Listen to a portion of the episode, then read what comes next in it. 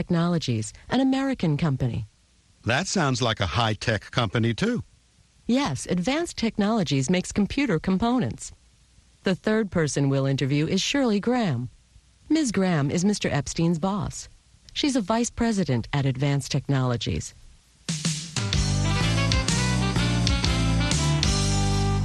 Écoutez et répétez. Listen and repeat. Mr. Blake works for International Robotics, a Chinese company. Il travaille pour euh, International Robotics, une compagnie chinoise. International Robotics manufactures industrial robots. Fabrique des robots industriels. Mike Epstein works for Advanced Technologies, an American company. Une compagnie américaine. Advanced Technologies makes computer components.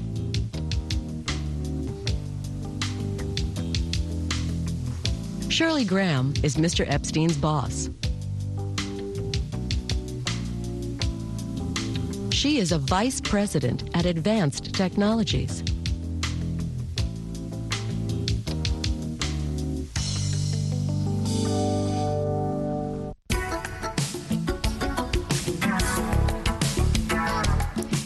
Tout pour cette leçon de Business English, l'anglais commercial.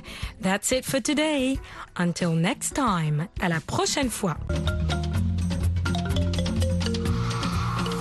Hello, hello. I'm your English host. Je suis votre présentatrice pour l'anglais, Michelle Joseph, ici au micro. Voulez-vous mieux parler l'anglais? C'est fait. Retrouvez-moi tous les soirs à partir de 21h, temps universel, sur VOA Afrique et sur notre site internet à www.voaafrique.com. Cliquez sur Apprenez l'anglais pour retrouver les leçons de tous les jours. Et les week-ends sur ondes courtes, le samedi et le dimanche à 20h TU. Pour mieux parler l'anglais, to speak better English, ne ratez pas English USA sur VOA Afrique.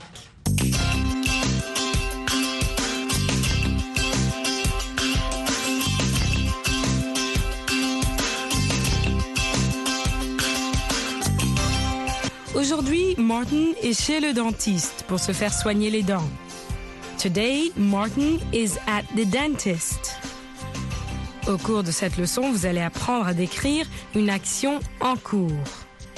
English USA est diffusé en direct de Washington au micro Michel Joseph.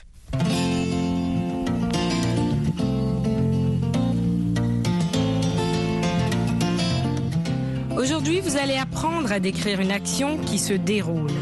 Martin se fait soigner les dents. Il a confiance à son dentiste et n'a pas trop peur.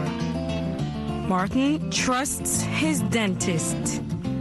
Martin a confiance à son dentiste. Martin trusts his dentist and is not too scared. Il n'a pas trop peur. Vous savez, il faut aussi posséder les qualités personnelles pour devenir un bon dentiste. Martin décrit ses symptômes et l'endroit exact de la dent qui lui fait mal. It's on the right side. C'est la dent qui se trouve à droite. It's on the right side. Le dentiste est très prudent. Does that hurt? Does that hurt? Lorsqu'il est en train de frapper la dent. Cela vous fait mal? Does that hurt? Écoutons leur conversation avant que le dentiste commence son travail. How are you, Martin? Fine, I think. Any problems with your teeth? I think I have a problem with one. Tell me which one. It's on the right side, all the way back. Is it an upper or lower tooth? The lower right side. Let's take a look. Open your mouth. What are you doing? Sorry, I dropped the mirror. Isn't that bad luck? Not for a dentist. Open up. I'm looking at that tooth. Is it this one? Yes. Okay. I'm tapping on the side. Does that hurt? I'm drilling out the old filling now. Just a little more. Can you feel that? Uh-uh. I'm washing it out now. There, that looks good. You can relax now. You're not finished, are you? I'm finished with the drilling. Unless I find something else, I haven't checked everything. First, I'm going to fill this tooth. Relax a minute. How long have you been a dentist, Dr. Jensen? About six years. I was working in southern Maryland before I moved to Baltimore. I joined Dr. Cohen here about a year ago. Is Dr. Cohen going to retire? Yes, but not soon. In a few years. He doesn't want to work so hard. That's nice for both of you. Yes, it is. Okay, I think we're ready.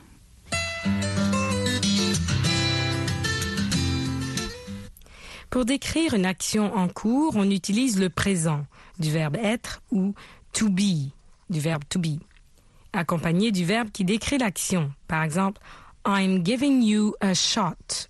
Je vous fais une piqûre. I am giving you a shot. Ou bien, I am pressing on your jaw. J'appuie sur votre mâchoire. I am pressing on your jaw. Now, that wasn't too bad, was it? Not bad. But we aren't finished. Just relax.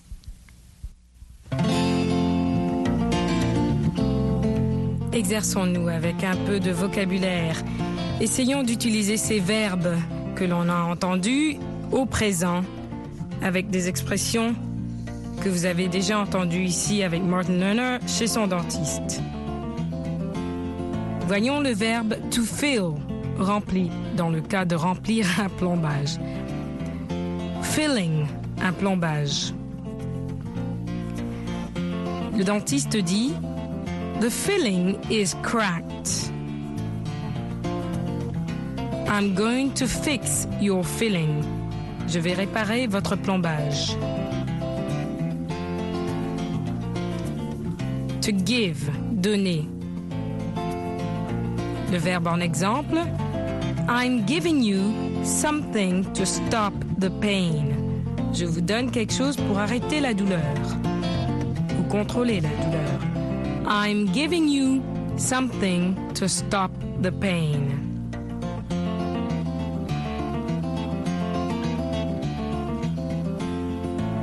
I'm going to fill this tooth.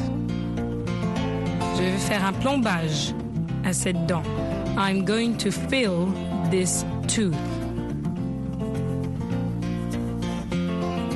To tap, frapper légèrement. I am tapping on the tooth.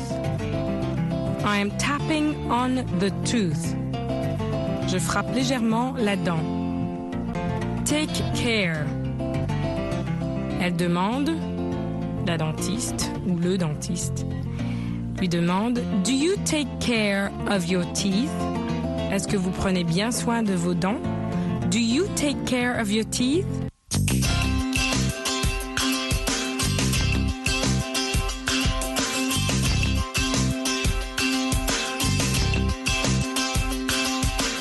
How was this visit at the dentist? Comment était cette visite chez le dentiste? J'espère que vous n'avez pas eu trop mal et que vous avez bien appris à décrire une action en cours. I'm saying goodbye. Je vous dis au revoir et à la prochaine. In the meantime, have a great practice and a great week. Until next time, take care of yourself. Prenez bien soin de vous-même. Goodbye.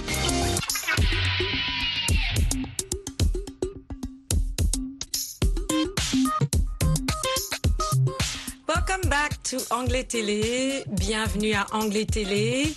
We are talking with Issa, who is a Humphrey Fellow.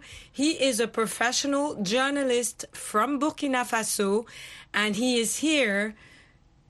to fulfill my fellowship here. Okay, And so I've already spent uh, uh, almost uh, a year okay, in so an academic program. Yes. fantastic. So you have been here one year. Yes. Okay. And previous to this, we had just spoken about the challenge of practicing English, developing your vocabulary. How are you with that right now, Isa? I have to say, after a year in the United States, yes, speaking it, uh, interacting with uh, uh, so much people, so many people. I mean, uh, it's it's just amazing how uh, I, I, I, I got my language uh, improved. You Okay. know, because you know when you can speak and be corrected by people, I know. Uh, uh, when you interact and they, they, they, they say no, you have to just have to say that way to put it that this this way or that way. It's really excellent for me, and that really uh, helped me to improve uh, not only my vocabulary but uh, vocabulary, but uh, also my grammar because uh, that was a I mean. Uh, I wanted to say a little challenge, but it was a big challenge too because you know, yeah, that's it. no, let's be honest. Yeah. This was a huge challenge. So you've improved in in vocabulary, Vocabulary. and in grammar. grammar Yeah. And also probably putting sentences together in the Yeah. correct way. Exactly, because sometimes there are some expressions when you want to translate them in, in French, for example, they don't have like I mean the same meanings. Eh? English is very practical. Eh? You can use, for example, when you uh, take the word get. Get can be used in so many, many, many ways. ways. And actually, English is also creative. You're talking about practical, but by adding adjectives, adverbs, you can transform one verb into many, many, many verbs. That's right. Just by adding the extra uh, pronoun or adjective. Exactly. It's it's like uh, up. UP. When you add up or out, uh, I mean, you can just change the meaning of an expression. Okay. Yeah. You know what? I'm going to kind of we're going to we're going to find out how Isa lived his experience. Now, I'm going to ask you talking about using up, off, on. Were you on campus or off campus?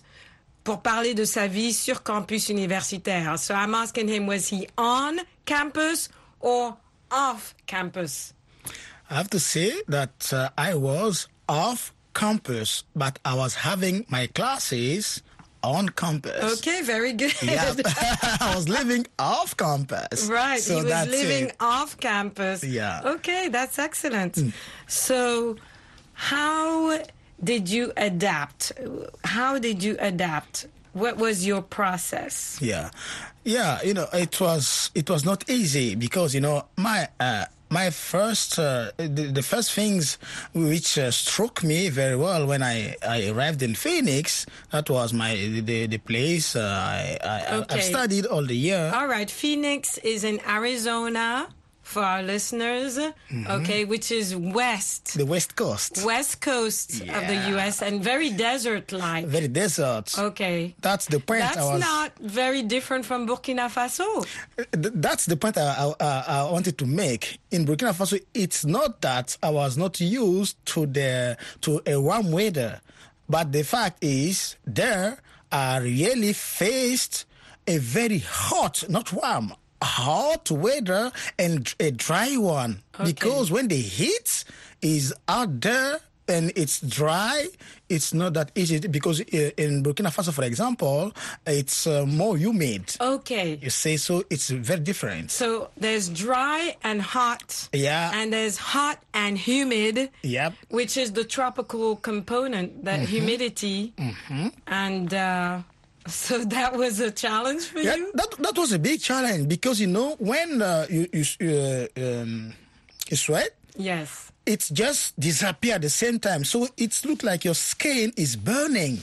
Oh my Yeah, you have a kind of feelings that oh my god, you have to to look for a place to to to, to shelter. Okay. You know, in order to avoid being uh, yeah Did you wear any hats? roasted by that. roasted. okay. So can you imagine, okay, for the rest of our listeners who are back home, maybe in West Africa, he was in a place that was hotter than your home. So Yeah. dry heat. That, th- that's what definitely I will I will say. But I, but uh, you know I just took a few weeks to adapt. Okay, so yeah, he took a few weeks to adapt, mm-hmm. which is fantastic, to be Yeah. honest. Mm-hmm. We will come back and look closely at this adaptation.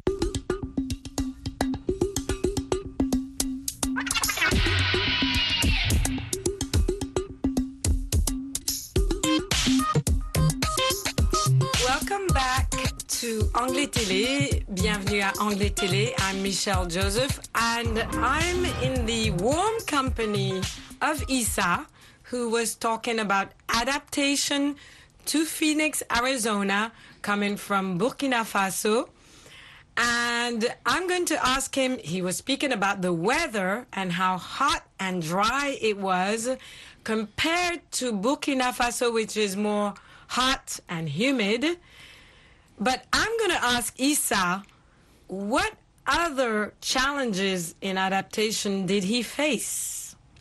Yeah. Um, out of uh, what uh, uh, I've said about the weather, uh, it's uh, people behavior.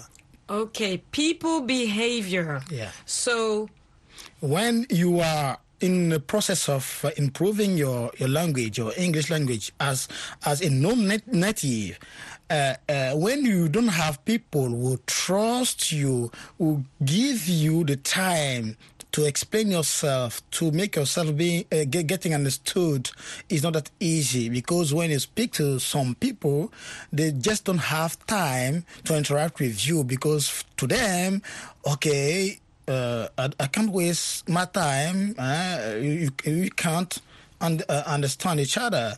But you, you will find uh, there are less, that's true, but you will find some people who are willing to sit down with you, to give you the time to understand what you mean and to correct you if needed. And so, I mean, it's a very, very great way, I mean, to help people because when you are not uh, working, I mean, uh, speaking with that confidence, I mean, you are likely to withdraw. Right now, so this was a challenge also for you in terms of how you're going to react to people reacting to your inability to Of- convey and to speak properly, convey your thoughts, your ideas. That is a big challenge. Now, were the people in your group were they prepared to welcome students that were coming from outside that were non-native speakers? Did you have a coordinator? Did you have someone who could actually help train those people so that they were ready to help you? Yeah, I have to say that uh, uh, we, we have uh, there there is always a coordinator, and uh, ours really uh, uh, did his work. He did his job, He, uh, and every time when we have uh, some meetings, he used to explain to people from uh, where we are. You know, so every time he can Oh, okay. explain He would explain to others to that others you were foreigners. Well, ye- exactly and for example when it comes to my uh, introdu- uh, introduction he used to say okay we are going to listen to this wonderful journalist uh, who is from burkina faso a very nice country french speaking one and he will be going to address you in a very nice accent french accent so it's a way to prepare people you know to Right. understand something which is not really uh, the same like they used to. Right, right. So Yeah. he would prepare everyone. Yeah. And he Prepare would the mind. the mind. Yeah, so- and he would try to make them a bit benevolent, to have a bit of sympathy That's for it. you, and appreciation that you've come from another country, that you speak another language. Yeah. So your group is sheltered, protected, uh, supported, and at the same time, you faced the real campus behavior. You faced the encounters with people who were impatient, who had no time, Yeah. who were not ready to try and understand what you were trying to say. Yep, that's it. So, which is which is life. yeah. So you faced life, Yeah. life on campus with all the ups and downs. Never give up. That's uh, Which- my exp- my- yeah. I believe that. We already know you don't give up.